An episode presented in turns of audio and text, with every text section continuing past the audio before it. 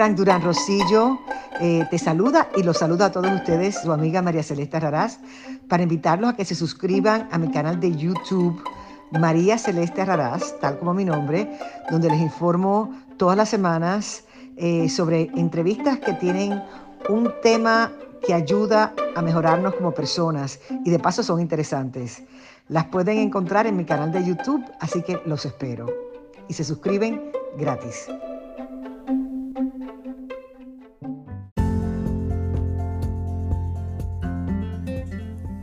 Charlas de la noche. Palabras con imagen. El análisis de los acontecimientos que influyen en nuestra vida con el periodista Francisco Durán Rosillo.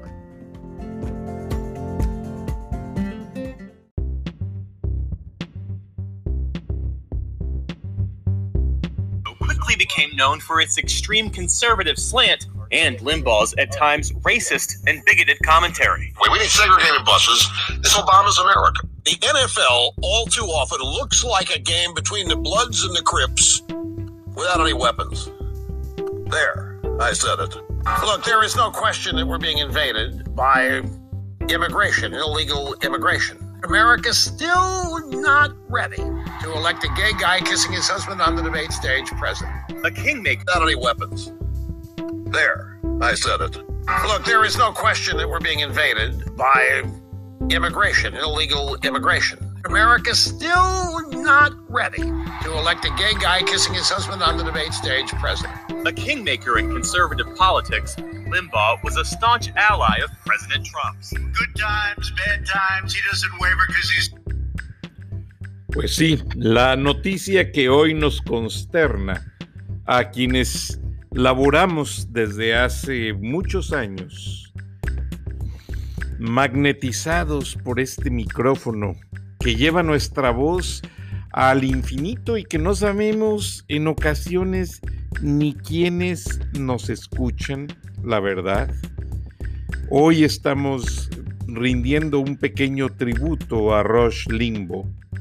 Rush Limbo es un periodista norteamericano que desde jovencito empezó como disc jockey, o sea, poniendo discos en una estación local en California. Posteriormente se apasionó tanto que empezó a hacer un show que, como les llaman en inglés, un talk show un programa de conversación. En el pasado este tipo de programas no existían o eran muy cortas las versiones se hacía una entrevista corta y se ponía la música, etc. Hasta que Rush Limbo llegó con un estilo muy propio, un estilo muy original de analizar temas políticos a profundidad y decir o manejar temas que nadie se había atrevido a mencionar en las columnas políticas ni de los periódicos, ni de las revistas, ni de los programas de televisión o sus mismos competidores de radio. Y realmente fue pues un impacto terrible que anunciara el año pasado que había sido diagnosticado con cáncer de pulmón. Él había recibido ya otros impactos que le afectaron en su carrera. Perdió el oído, o sea, ya no escuchaba, tuvieron que injertarle un oído electrónico para poder escuchar y poder hacer su programa, y sin embargo nunca se dio por vencido. Además, piloteaba su avioneta a muchas partes de los Estados Unidos y tenía su programa en su sitio de internet donde se hacía un servicio extra por membresía que la gente pagaba, una pequeña cuota y hacía preguntas y él las contestaba posteriormente, todo de carácter político.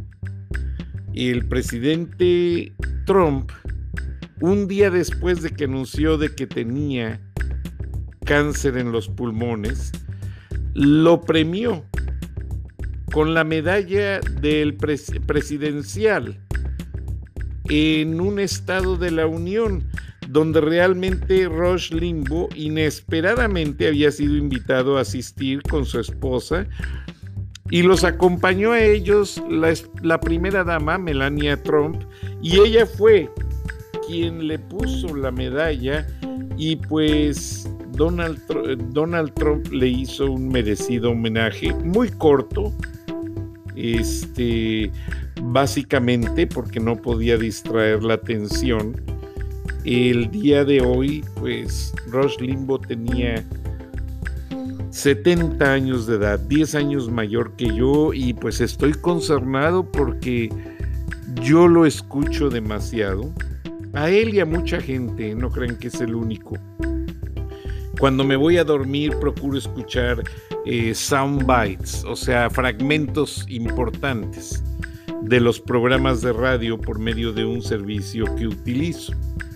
Entonces, realmente lo que hizo Rush Limbo y por lo que se hizo muy famoso entre la audiencia blanca y afroamericana y asiática y latina es que él fragmentaba el fenómeno del, por ejemplo, de la inmigración, no estaba en contra del inmigrante. Él lo que hacía era traer a la atención de la audiencia de que en el tema que iba a manejar cada día decía, aquí hay un problema grande, la inmigración indocumentada. Porque esta es tan mala para los indocumentados como mala para la economía de los Estados Unidos, ya que por su condición indocumentada no pagan impuestos, no reciben los beneficios de ley, no reciben un seguro médico y él mismo venía prediciendo cosas que ahora que la inmigración creció, realmente están existiendo y están convirtiéndose en un problema. Tan problema que la cadena National Public Radio hizo un especial basado en un programa de Rush Limbo detallando el alto costo del cheap labor, the high cost of cheap labor in undocumented immigration. El alto costo de la mano barata de la inmigración indocumentada. Y National Public Radio hasta ganó premios porque participaron sus periodistas más connotados, María Hinojosa y muchísimos expertos en universidades, pero todo fue motivado por las declaraciones de Roche Limbo al respecto y fue uno de los que hicieron voltear la atención durante sus 30 años de carrera al potencial problema de la inmigración que a nadie le importaba honestamente, ni en los segmentos políticos, ni en la sociedad, ni a nada. De ahí lo siguió, como yo les comenté ayer, el periodista Lou Dobbs, que en CNN hizo una cadena de reportajes llamada Broken Borders, Borders Broken Borders trataba de cómo los indocumentados se cruzan la frontera.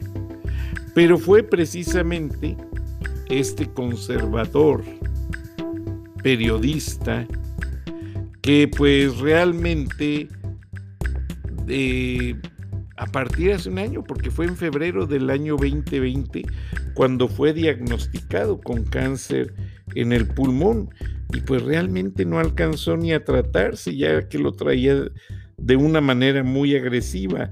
A mí me llamaba mucho la atención cómo continuamente lo cubrían.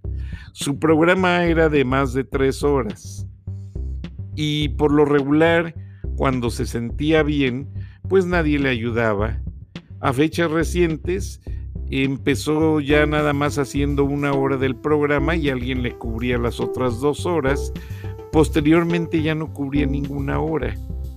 Ya nada más el periodista que estaba encargado decía, acabo de hablar con Roche y me encargó este tema y este otro tema, él está bien, así y así. Pero esta tarde, muchos expresidentes, líderes políticos de ambos partidos y periodistas principalmente de todas las corrientes, le rinden un tributo a quien fuera un defensor de la voz conservadora en los Estados Unidos. Aparte, como escucharon en la grabación, el señor gozaba de una voz muy natural, muy claro su inglés. Yo, de hecho, les tengo que confesar que yo empecé a escucharlo en 1988, no para saber de política, sino para aprender más pronunciación, aprender más vocabulario en el inglés y entender un poco más de la eh, sintaxis de cómo se habla el inglés. Ustedes saben que se usa muchísima contracción, muchas pronunciaciones de ciertas letras cambian de cómo se escriben a cómo se pronuncian. Entonces fue allí donde empezó mi gran entusiasmo por escuchar a Rush Limbaugh.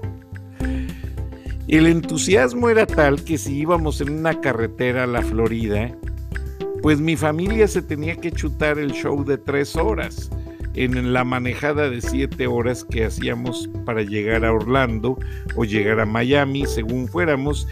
Y mi esposa, que no le gusta la política, pues pobrecita terminaba chutándose junto con el niño el programa de este presentador, locutor, que aparte de que tenía su show sindicado y llegaba a más de 200 estaciones de radio, tenía su podcast y tenía su programa de televisión, pero él siempre se inclinó más por mantener la versatilidad de su programa de radio. Y pues desde aquí, un abrazo a Roche Limbo y va a estar difícil que haya alguien que pueda cubrir ese espacio porque los americanos le tenían tanta confianza. Aparte el señor era único. Mandó a hacer una serie de libros sobre los lugares históricos de los Estados Unidos, en Massachusetts, en Texas, explicando como tipo historietas gráficas explicando qué es lo que significa cada acto histórico de los Estados Unidos para que no fuese manipulado por alguien más en el gobierno. Y él donaba esos libros a los hijos de su audiencia y mucha gente incluso los empezó a comprar porque tuvieron un impacto tal que fueron de gran gran ayuda para que los niños entendieran la historia de este país. Nada menos, en uno de los programas más recientes, una niña de Texas le habla, esperó todo el programa para que le contestara a Rush, porque Rush Limbo solo contestaba llamadas los viernes. Esta niña le dio las gracias por el libro Libertad, que recibió y básicamente la niña le dijo que en siete semanas ella y su familia visitaron todos los lugares que Rush Limbo describe en los libros y que fue una gran experiencia. Rush Limbo estuvo muy emocionado y le regaló más libros a la niña. Eh, se me olvidó el nombre porque venía conduciendo, perdón, y no lo escuché. Pero aunque su voz fue considerada provocativa, conservadora, dominante en la radio, tuvo muchísima competencia de gente que manejaba otras corrientes, nadie, nadie logró ser como Rush Limbo, una voz originalmente independiente, sin manipuleos, y si algo hacían mal los republicanos, se lo reclamaba así como se lo reclamaba a los demócratas y siempre primero su audiencia, primero la gente y reclamando los derechos de esa gente. Descanse en paz, Rush Limbo, el periodista de la libertad de expresión en los Estados Unidos. Ahora, si ustedes me lo permiten, Estamos en miércoles de inmigración y vamos a escuchar al catedrático Jesús Romero, que tiene su segmento de inmigración y regresamos con más en este programa para hablar un tanto de Estados Unidos, de lo que está pasando y otras noticias acerca de México. Adelante Chuy, ya estás en cabina, te escuchamos. Muchas gracias. Muchas gracias, Franco.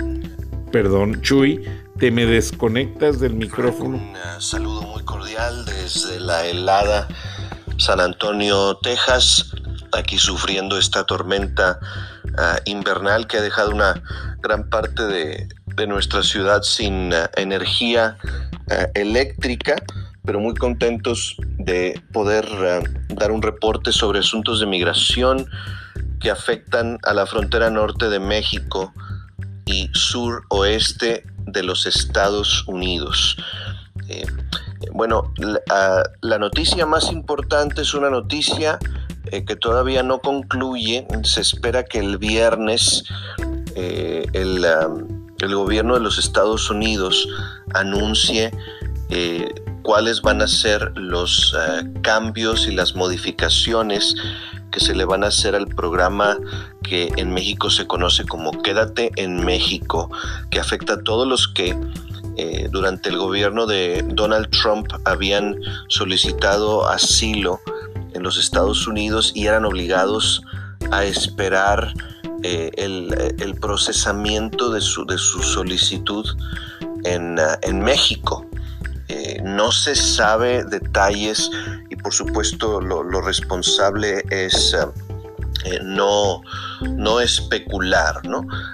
pero en el viernes se darán a conocer los detalles, hay que estar muy, muy pendientes sobre lo que va a hacer el, el gobierno de los Estados Unidos con los miles y miles de inmigrantes que están varados en México eh, se sabe que algunos ya han emigrado de las fronteras, de los puntos fronterizos, especialmente en ciudades como Matamoros, eh, El Paso y Tijuana, han comenzado a, emigrar eh, hacia el interior del país, sobre todo porque las condiciones climatológicas son muy precarias en el norte de México y, por supuesto la incertidumbre de no, saber qué va a pasar con sus procesos, eh, pues los, ah, los, obliga a tomar este tipo de, medidas. Eh, ahora bien, el gobierno del presidente Biden ha anunciado ya en repetidas ocasiones que este no es el momento eh, para que los ah, inmigrantes centroamericanos lleguen al país a pedir, a pedir asilo. se ha hecho este, esta exhortación de parte del gobierno eh, norteamericano eh, y por lo cual eh, resulta lógico suponer que cuando vengan estas modificaciones al programa de Quédate en México, pues eso no va a significar una puerta abierta para todos los que vengan a pedir asilo. Se espera en verdad que se pueda llegar a tramitar de una manera más fácil los casos que ya están eh, abiertos eh, y digamos cuyos, eh, cuyos solicitantes no hayan incurrido en algún acto previo de, conducta criminal o que hayan sido ya deportados in absentia por no haberse presentado a una, a una audiencia para su deportación. Esto es lo que se, se sabe. Eh, se esperan buenas cosas al respecto de estos cambios, pero habrá que estar al pendiente eh, eh, en, hacia el fin de la semana. y se reporta, por último, esto en, ah, en, el área del Paso, en el área de Chihuahua, que ha habido un número de inmigrantes que al intentar saltarse la barda, al intentar saltarse el muro eh, que no es en verdad el muro de Trump, porque es el muro que ya estaba, eh, se caen eh, de, las alturas del lado americano, se fracturan y, trascendió sobre todo en el Dallas Morning News, en medios noticiosos norteamericanos, que las autoridades norteamericanas, en lugar de darles atención médica, los echan al lado mexicano. Y sabemos también de de buena fuente por eh, los pastores bautistas que están ofreciendo eh, mucha ayuda en, en áreas fronterizas. sabemos y hemos visto fotografías de algunos de estos inmigrantes con fracturas de tobillos, con fracturas de pelvis, que bueno, terminan recibiendo eh, la atención médica que necesitan en estos eh, albergues. Noticia algo, algo preocupante porque generalmente una, un, indocumentado que queda del lado norteamericano, pues primero que nada recibe atención médica, pero eso no ha sido el caso en, fechas eh, recientes. Hasta aquí el reporte de hoy. Eh, recuerde usted que mientras no sintamos compasión, eh, empatía por aquellos que son invisibles, que son más vulnerables que nosotros, no vamos a poder resolver los problemas que aquejan a este mundo. Bendiciones. Gracias, profesor catedrático Jesús Romero. perdón, director del Isaac Center en San Antonio, Texas, quien ha hecho toda una carrera de ayuda a los inmigrantes. Ahora, eh, yo realmente respeto mucho al doctor Romero porque es doctor y es catedrático, eh, no doctor en medicina, sino en lingüística, y conoce muy bien los temas y pues lamentablemente en ocasiones cuando fui a hacer un reportaje y lo publico en mi primer libro, entrevisté a un agente especial de inmigración en, el sector Laredo. Mucha gente se cruza a los Estados Unidos ocultándose en el tren y hay momentos en que se accidentan y caen en las vías del tren y quedan mutilados. Bueno, las autoridades los recogen, los llevan a la ambulancia o la ambulancia los lleva al hospital, los atienden, les dan terapia y llegan un par de abogados de esos que abundan en Estados Unidos, en las afueras de los hospitales, y demandan a la compañía de ferrocarriles para que la compañía de ferrocarriles se haga cargo de pagar todos los gastos médicos y además dar una jugosa compensación a ese inmigrante que ya no va a poder trabajar por el resto de sus días y aparte, como si fuera poco, digo no es queja, pero ahorita les explico los detalles, esa persona consigue su residencia permanente. Ahora, ¿qué pasa con este caso?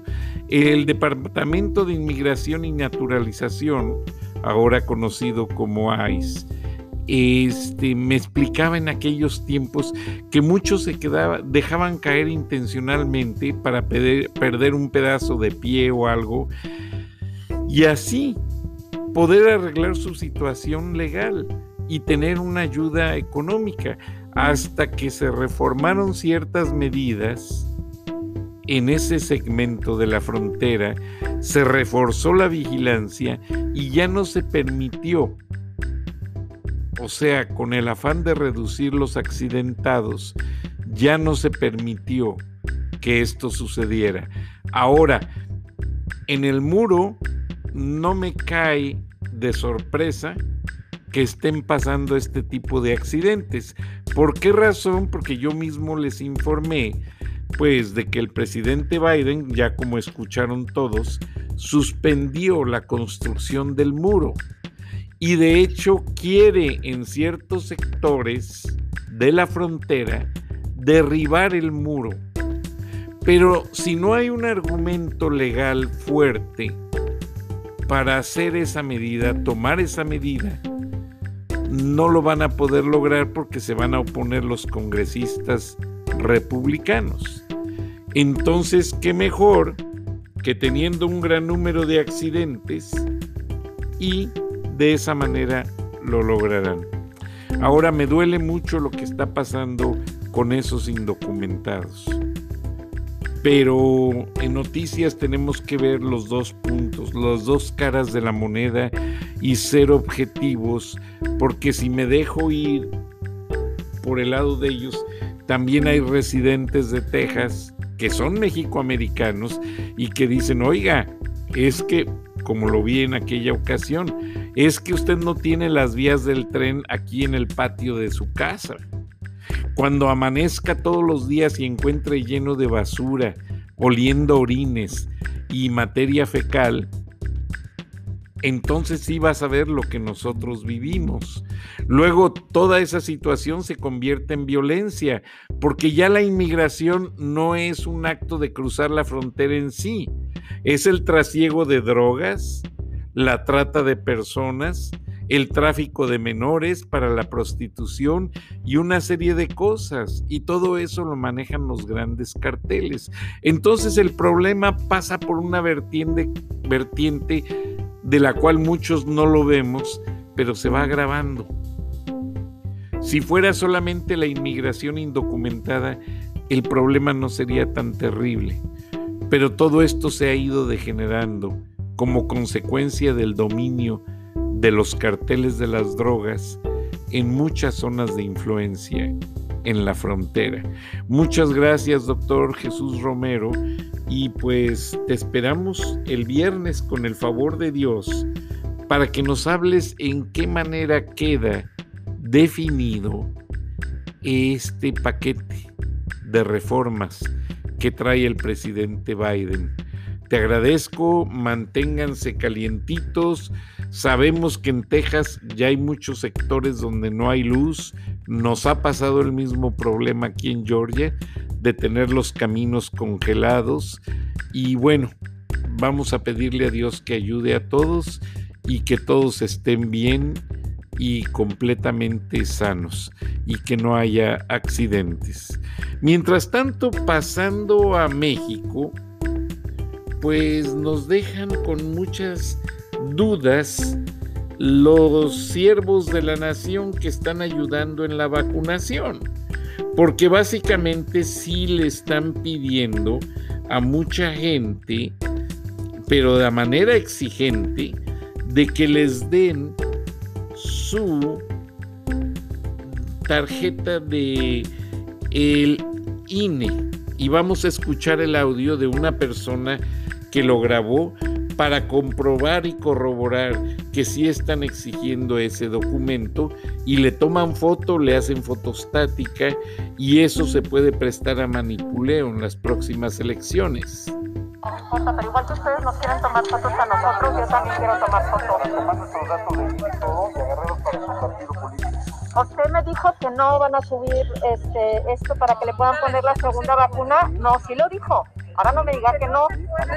Al registro. Ajá, al registro. Nuestros datos del INE no van a subir nuestro registro de la vacuna. Así es. Así es lo que nos dijo. Quieren tomar fotos y que si no le enseñamos el INE y, y la foto, no suben nuestros datos al registro. Pues, entonces, para saber. Ok, perfecto. Entonces hay un punto de discusión que se va haciendo álgido porque ya el mismo doctor Hugo López Gatel, cuando le hablaron de este problema, refutó y dijo que de acuerdo a la ley federal electoral no se permite manipular la vacunación con amenazas de que corroboren o que sea manipulado su voto. Y es incluso un delito federal hacerlo. Entonces yo pienso que esto va a traer la participación de muchos partidos políticos en México que van a empezar a quejarse porque sí está sucediendo, como lo escucharon en el audio, y pues realmente ha quedado una cosa pues a la deriva, como todo lo que pasa en México, y vamos a ver si López Obrador lo resuelve de una manera neutral. Como también tiene que resolver el problema de las compañías de gas que abastecen a las compañías que producen energía eléctrica, porque el gobernador de Texas, el gobernador Abbott, acaba de anunciar una suspensión a las exportaciones de gas para compañías de México. O sea, realmente las compañías que venían usando el gas lo importaban de Texas y Greg Abbott emitió hoy una orden que prohíbe a los productores de gas de Texas vender a productores de energía fuera de las fronteras hasta el 21 de febrero. Esto va a traer un caos en los estados del norte de México, incluso hasta en Veracruz, porque va a haber una descompensación tal en el manejo de la energía que por falta de atención y de planeación del gobierno de Andrés Manuel López Obrador, esto va a afectar a las empresas, va a afectar a la economía, va a afectar a la salud y en plena pandemia se va a volver un caos. Mañana les informamos todos los detalles a este respecto. Se me agota el tiempo.